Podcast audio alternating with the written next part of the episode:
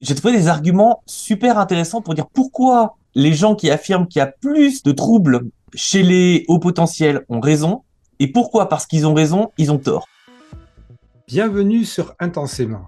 Mes amis, je suis tombé la dernière fois sur euh, un article, un contenu, un post émanant d'une influenceuse qui crée des contenus, des livres, des illustrations sur les sujets zèbres et dans ce post, cette influenceuse expliquait à ses followers qu'elle avait réalisé, comme beaucoup, typiquement comme Atypicat, que nous avons reçu dans ce podcast, qu'elle se rendait compte qu'elle avait elle aussi succombé au mythe zèbre, tout ça, et que donc elle avait réalisé que la plupart des symptômes ou des caractéristiques de comportement et de personnalité dont elle pensait qu'ils étaient liés à son haut potentiel intellectuel étaient en fait dus, devinez à quoi, au TDAH dont elle venait d'être diagnostiquée récemment.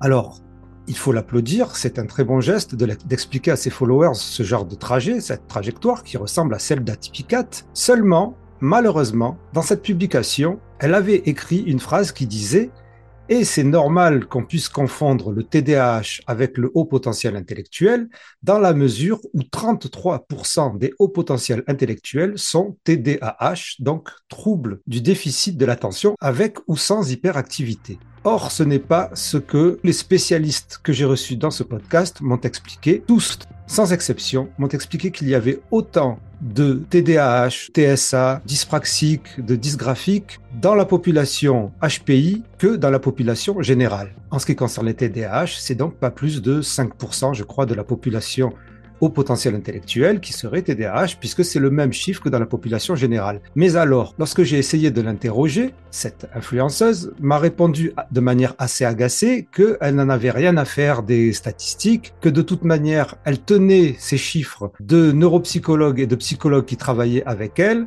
et que de toute manière, pour elle, c'était pas important, alors que pour moi, personnellement, la différence entre 5% et 30% est énorme, et on va comprendre pourquoi, grâce à Sébastien Hague, neuropsychologue à Besançon, qui est déjà intervenu dans ce podcast au sujet de la pensée en arborescence pour un épisode qui est un des plus vus sur cette chaîne, qui aime bien discuter de l'esprit critique et de la manière de l'appliquer en psychologie, en neuropsychologie, en neurosciences et en général dans la vie. Sébastien Hague qui va donc nous décortiquer d'abord la méthode qui permet de comprendre à qui il faudrait se fier en ce qui concerne ces chiffres, qui doit-on croire? Quelles études doit-on croire? Nous allons un peu mieux comprendre comment évoluer dans ces statistiques. Et puis Sébastien Hack va nous parler d'une étonnante étude qui vient elle aussi de sortir de 2023, qui nous permettra d'y voir plus clair. Fascinant entretien qui va encore une fois nous plonger dans la recherche des infos les plus fiables possibles sur les sujets HPI au potentiel intellectuel, neuro-atypique et compagnie cette étude s'appelle High Cognitive Abilities and Mental Health, Abilities and Mental Health, High Cognitive Health, High, High Cognitive Abilities and Mental Health. Anyway, let's start with Sébastien Hague. Bonne écoute, bonne visionnade. Merci beaucoup, euh, Raph, de m'avoir proposé d'intervenir brièvement sur cette question. Alors, depuis quelque temps, je suis en train de reprendre un petit peu ce sujet-là pour des raisons de formation que je fais à droite, à gauche sur ces thématiques-là. Et en fait, j'ai un peu changé de point de vue par rapport à ce que je pensais avant. D'accord. Et là où ça va être intéressant, tu vas voir, j'ai trouvé des arguments super intéressants pour dire pourquoi les gens qui affirment qu'il y a plus de troubles chez les hauts potentiels ont raison, et pourquoi parce qu'ils ont raison, ils ont tort. Parce que euh, il y a encore euh, quelques mois, je me dis bon non quand même ils sont à côté de la plaque, ça va pas du tout.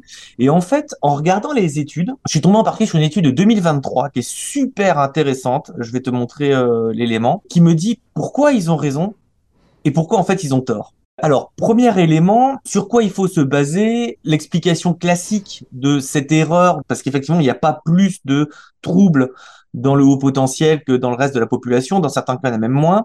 Donc ça, oui, hein, le, haut potentiel n'est pas un facteur de risque pour avoir des troubles. Mais pourquoi est-ce qu'on a un petit peu cet élément de biais-là? Sur quoi il faut se baser? Bah, Sur les études scientifiques. C'est important. Le ressenti clinique, c'est un point important. Je vais revenir dessus. Mais il faut se baser sur les, sur les études scientifiques.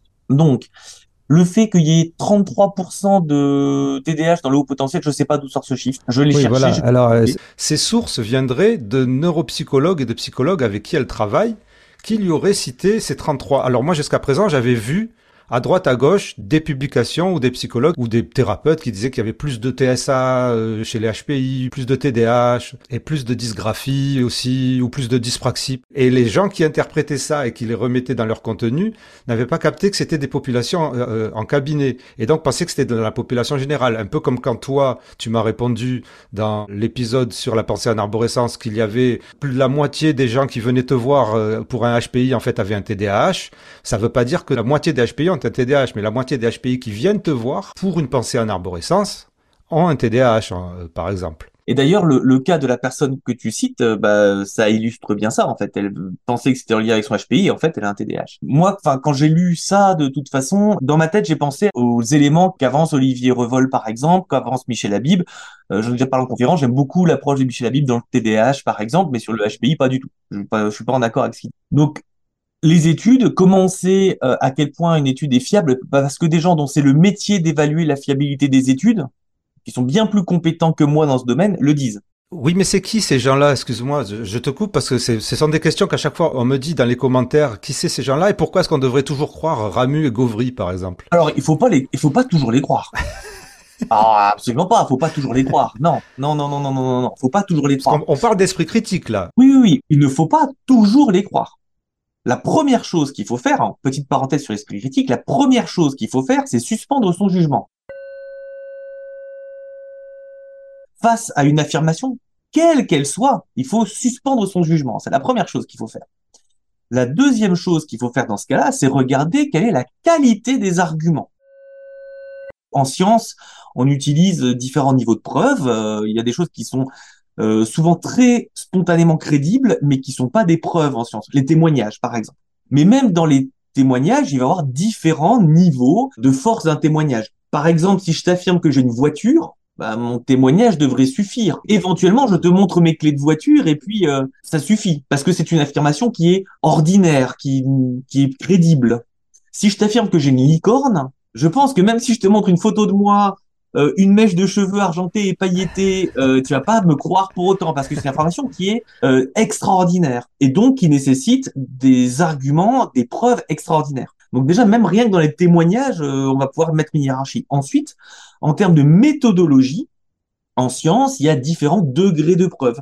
Une étude de cas, c'est quelque chose qui peut être publié en science, hein, qui est tout à fait valide, mais c'est un niveau de preuve qui est plus faible que une étude sur de nombreuses personnes, euh, qui est plus faible que de multiples études répliquées, qui est plus faible que des méta-analyses ou que des revues systématiques de la littérature. Mm. C'est pour ça que la méta-analyse ou la revue systématique de la littérature sont considérées comme le plus haut degré de preuve en science.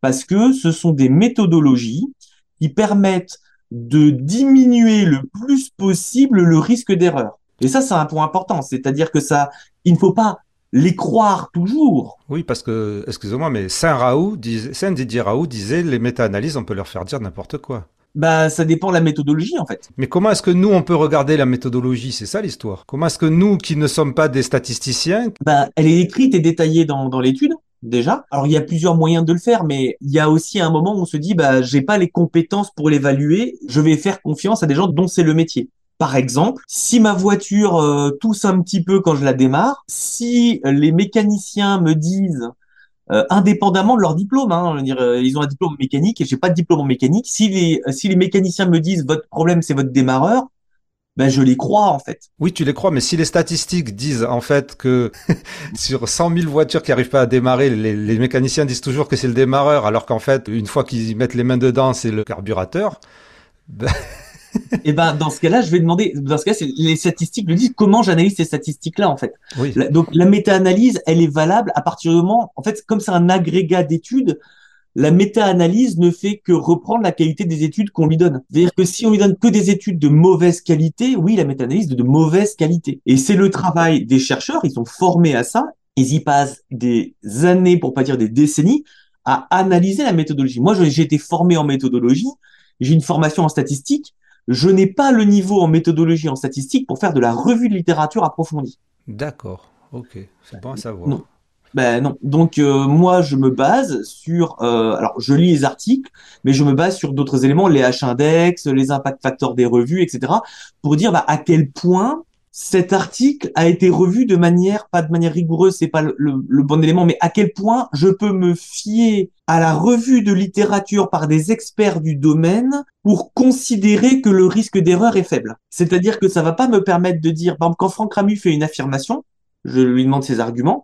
Euh, quand Nicolas Gaurit me fait une affirmation, je lui demande ses arguments. Je sais que pour l'analyse de la méthodologie, ils sont bien plus forts que moi. Ça veut pas dire qu'ils sont pas biaisés eux non plus ça veut pas dire qu'ils sont pas biaisés. C'est pour ça que je ne les crois pas toujours. C'est que le risque d'erreur est plus faible.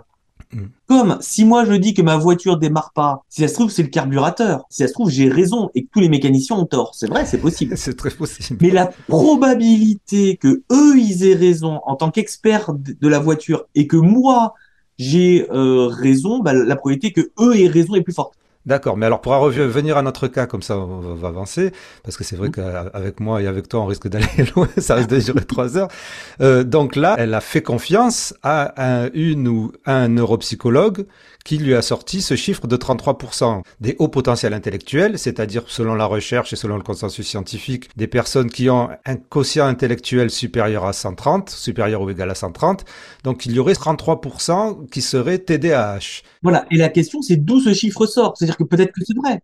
La question, c'est d'où ce chiffre sort. Et comme ce chiffre-là va plutôt en contradiction avec les données de la littérature, c'est-à-dire, un, le fait que le TDAH ne concerne que, entre guillemets, 5,9% des enfants et 2,3% des adultes de mémoire, 2,5% des adultes, que le haut potentiel intellectuel concerne 2,3% de la population.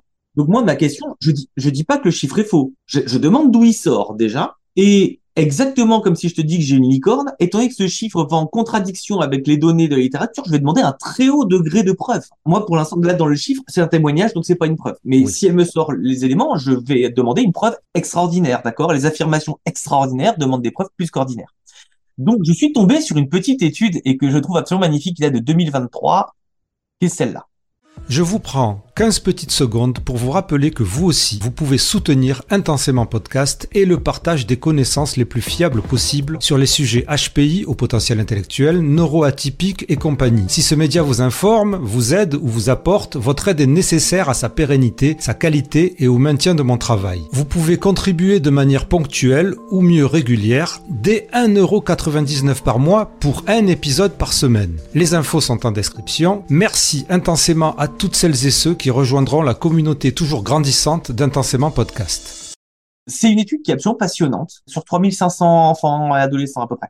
Alors, est-ce que c'est un échantillon qu'on considère comme gros, ça? Ah oui, c'est un échantillon qui commence à être sérieusement gros. Ouais, 3500, ça commence à être, euh, être important. On va comparer, en fait, les symptômes psychopathologiques, et de difficultés, euh, auto-évalués par l'adolescent et évalués par les parents selon le niveau de fonctionnement intellectuel. Ça, c'est le tableau qui est, euh, qui est à gauche. On va aussi, tableau à droite, réévaluer ces éléments-là en comparant les enfants et les adolescents qui avaient été repérés au potentiel intellectuel avant l'étude et euh, les adolescents et les adolescents qui ont été repérés euh, au potentiel intellectuel pendant l'étude. Je précise juste pour l'enregistrement que je suis en train de la découvrir. Je ne la connaissais pas, c'est fascinant, c'est génial. Et quand on regarde la population, donc tableau de gauche, la population générale, c'est-à-dire de l'étude. On fait leur évaluation intellectuelle. Alors, c'est un outil qui est utilisé d'évaluation intellectuelle et on a des questionnaires de santé euh, psychologique et mentale. Euh, si on regarde la comparaison entre les gens qui ont un fonctionnement intellectuel moyen, élevé ou très élevé, on constate que les populations qui ont un fonctionnement intellectuel plus élevé décrivent une meilleure estime d'eux-mêmes, statistiquement significatif, moins de problèmes de conduite, ils décrivent pas moins de problèmes émotionnels, pas de moins d'inquiétude ou pas moins d'hyperactivité euh, ou d'inattention, en tout cas pas d'effet statistiquement significatif. Et les parents de ces adolescents décrivent moins de problèmes de conduite et moins d'hyperactivité et d'inattention, ce qui colle tout à fait à l'étude euh, que je t'ai montrée euh, juste avant. Alors, deux secondes. Pour expliquer simplement, si tu peux, en une phrase, ce que ça veut dire, un résultat significatif dans une statistique dans une statistique, en fait, une des questions qu'on se pose toujours en science, c'est est-ce que le résultat que j'obtiens n'est pas un effet du hasard, un coup de bol? Et donc, à quel point j'ai eu de la chance, en fait, de trouver ce que je trouvais? Et ou à quel point maintenant c'est pas de la chance et c'est un effet réel qui est pas lié au hasard. On peut toujours avoir un coup de bol ou un coup de pas de bol. Et donc pour ça, on va déterminer donc il y a des éléments de statistiques. Si euh, tes viewers euh, s'intéressent à ça, je conseille très fortement la chaîne Le Chat Sceptique euh, où son ancienne chaîne c'était la statistique expliquée à mon chat qui reprend ces concepts-là de manière extrêmement claire. Mais en gros, on a des outils mathématiques qui nous disent quelle est la probabilité que l'effet qu'on observe soit lié au hasard. Elle est jamais de 0%. Et on va considérer que un résultat est significatif quand la probabilité que soit lié au hasard est inférieure à 5%. Donc on n'a pas au moins 95% de chance d'affirmer que l'effet dans l'étude n'est pas lié au hasard, on n'affirme pas qu'il existe. Ok. C'était une confusion que faisait Didier Raoult entre la significativité de l'effet et la taille de l'effet, par exemple. Saint Didier Raoult, tu veux dire Saint-Didier, pardon. Saint-Panoramix. euh, donc euh, c'était, c'est voilà, c'est c'est un outil qui nous permet d'affirmer avec un certain une certaine probabilité d'erreur, évidemment, comme à chaque fois, hein, l'affirmation est jamais de 100% ou de 0%, que l'effet est pas lié au hasard. Et on, pour ça, on utilise un outil qui s'appelle la p-value, la valeur euh, p, la valeur seuil, euh, qu'on a mis à 95%. Et il y a des niveaux de significativité, c'est-à-dire très significatif, moins significatif. Par exemple, tu vois, si je regarde ici, le sentiment d'estime de soi global entre euh, les gens qui ont un, un fonctionnement intellectuel dans la moyenne est plutôt élevé, j'ai un effet de significativité qui a une valeur de P qui est inférieure à 0.001, un effet qui est inférieur à 0,1%. Ce qui signifie, excuse-moi, en français normal bah, Ça veut dire que si j'affirme que dans cet échantillon-là, cet, cet effet ne renvoie pas au hasard, bah, j'ai une très forte probabilité d'avoir raison. C'est la probabilité que cet effet soit lié au hasard, si tu veux. 0,1% de fait que ce soit un coup de bol. Dans cet échantillon-là, je ne l'extrapole pas sur euh, l'ensemble de la population humaine, mais et c'est à force de multiplier les études qui indépendamment vont retrouver le même effet qui va permettre de le généraliser en disant bon bah j'ai euh, j'ai euh, un consensus sur cette affirmation-là. Donc ça, c'est vraiment on prend tout le monde, on prend pas que les HPI, donc ça, c'est dans la population générale. C'est-à-dire que vraiment, je prends tous les gens, je leur fais une évaluation intellectuelle donc, qui est estimée, et après, on compare avec le niveau de fonctionnement intellectuel. Dans le deuxième tableau, à, à droite, c'est vraiment une comparaison entre les enfants qui n'avaient pas été repérés HPI et les enfants adolescents qui avaient déjà été repérés HPI avant l'étude. Ah, ça c'est intéressant. C'est super intéressant. Et donc, dans ces cas-là, quand on compare ces deux populations-là, on constate que les adolescents décrivent une moins bonne estime d'eux-mêmes, plus de problèmes émotionnels, plus d'inquiétude et plus de difficultés d'inattention et d'hyperactivité. Et on n'est pas en France. On n'est pas en France. C'est-à-dire que ça n'a rien à voir avec la zébritude, euh, ni avec euh, tous les... Non, il me semble que l'étude, elle vient d'Aberdeen, si je dis pas de bêtises. Je, je suis pas sûr. Bref. Et les parents décrivent plus de problèmes émotionnels, plus de problèmes de conduite, mais ils décrivent pas plus d'inattention et d'hyperactivité. C'est fascinant. Alors, qu'est-ce que ça veut dire? Qu'est-ce que ça veut dire?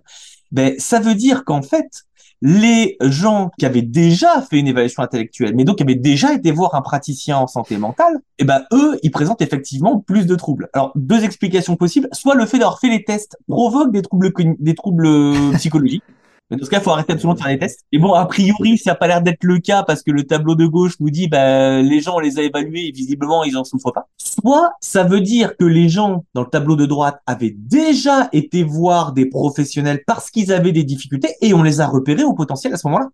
Et c'est le biais d'échantillonnage qui est décrit en fait ça veut dire que l'explication, c'est que les adolescents du tableau de droite qui avaient déjà été repérés au potentiel, en fait, ils avaient déjà été voir un praticien en santé mentale pour des problèmes, des souffrances réelles, et c'est à ce moment-là qu'on les a repérés au potentiel intellectuel. Mais c'est pas lié au potentiel intellectuel, sinon tu l'observerais dans la population générale. Ben oui. Et donc, en fait, c'est là que ils ont raison.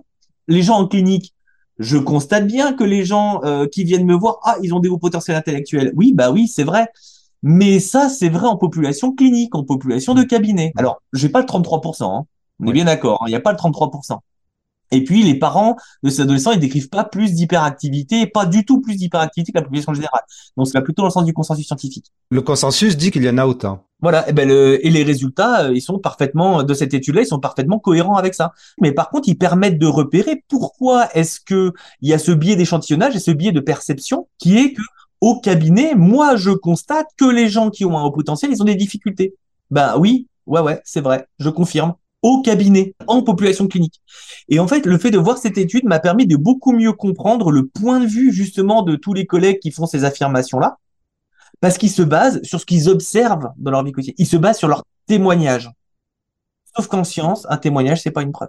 C'est, moi, je trouve absolument génial cette étude. Je la trouve vraiment fascinante parce que on voit à quel point entre ceux qui n'ont pas été repérés au potentiel et ceux qui avaient déjà été repérés, ben là, on a une différence. Et donc, c'est bien qu'il avait consulté pour autre chose. Euh, j'ai juste une question idiote ou pas idiote. Quelles seraient les conséquences d'un chiffre erroné de 33% de TDAH chez les HPI qui circulerait, à ton avis? Quelles pourraient être les conséquences? Un retard de diagnostic et un retard de prise en charge potentiellement délétère. Oui, ça c'est ce que je pense, mais euh, les gens diraient l'inverse, c'est-à-dire ben non, puisque en fait si on pense que tous les HPI sont TDAH, euh, on va justement, euh, ils vont pas avoir de retard de diagnostic, mais le problème c'est qu'on va peut-être les penser TDAH alors qu'ils sont autre chose. Ah oui, mais donc voilà, mais après donc il y a les, critères diagnostiques, mais euh, les gens qui viennent en disant j'ai un HPI et on se dit ah bah oui ils ont un HPI et les troubles sont liés au HPI, bah il y a un retard de prise en charge. Si on se dit que 33% des HPI ont un TDAH, c'est aussi, enfin on passe à côté de la très grande majorité des gens qui ont un HPI qui vont bien. Exactement. Toutes mes excuses à mes collègues cliniciens avec qui j'ai parfois été un petit peu un petit peu vite en disant mais vous voyez bien que non euh, soyez pas bêtes parce que là c'était euh, c'était pas très esprit critique de ma part et donc je leur présente mes excuses parce que effectivement ils ont raison au cabinet mais ils ont tort en vrai. Voilà, merci énormément, intensément Sébastien Hague pour toutes ces explications. Franchement, moi, je suis à chaque fois, enfin, je suis, je me sens heureux, je me sens euh, fier de pouvoir présenter tout ça et de pouvoir vous présenter tout ça. Si cela vous a plu, si cela vous a apporté quelque chose, que ce soit de la connaissance ou de la matière à penser, n'oubliez pas de faire les gestes qui aident pour ce podcast, qui en a bien besoin. Je vous en remercie intensément. La prochaine fois, ben, ça sera la prochaine fois. Je vous dis, portez-vous bien Intensément, c'est le podcast divergent. Intensément, c'est le show potentiel. Chaud, chaud, chaud.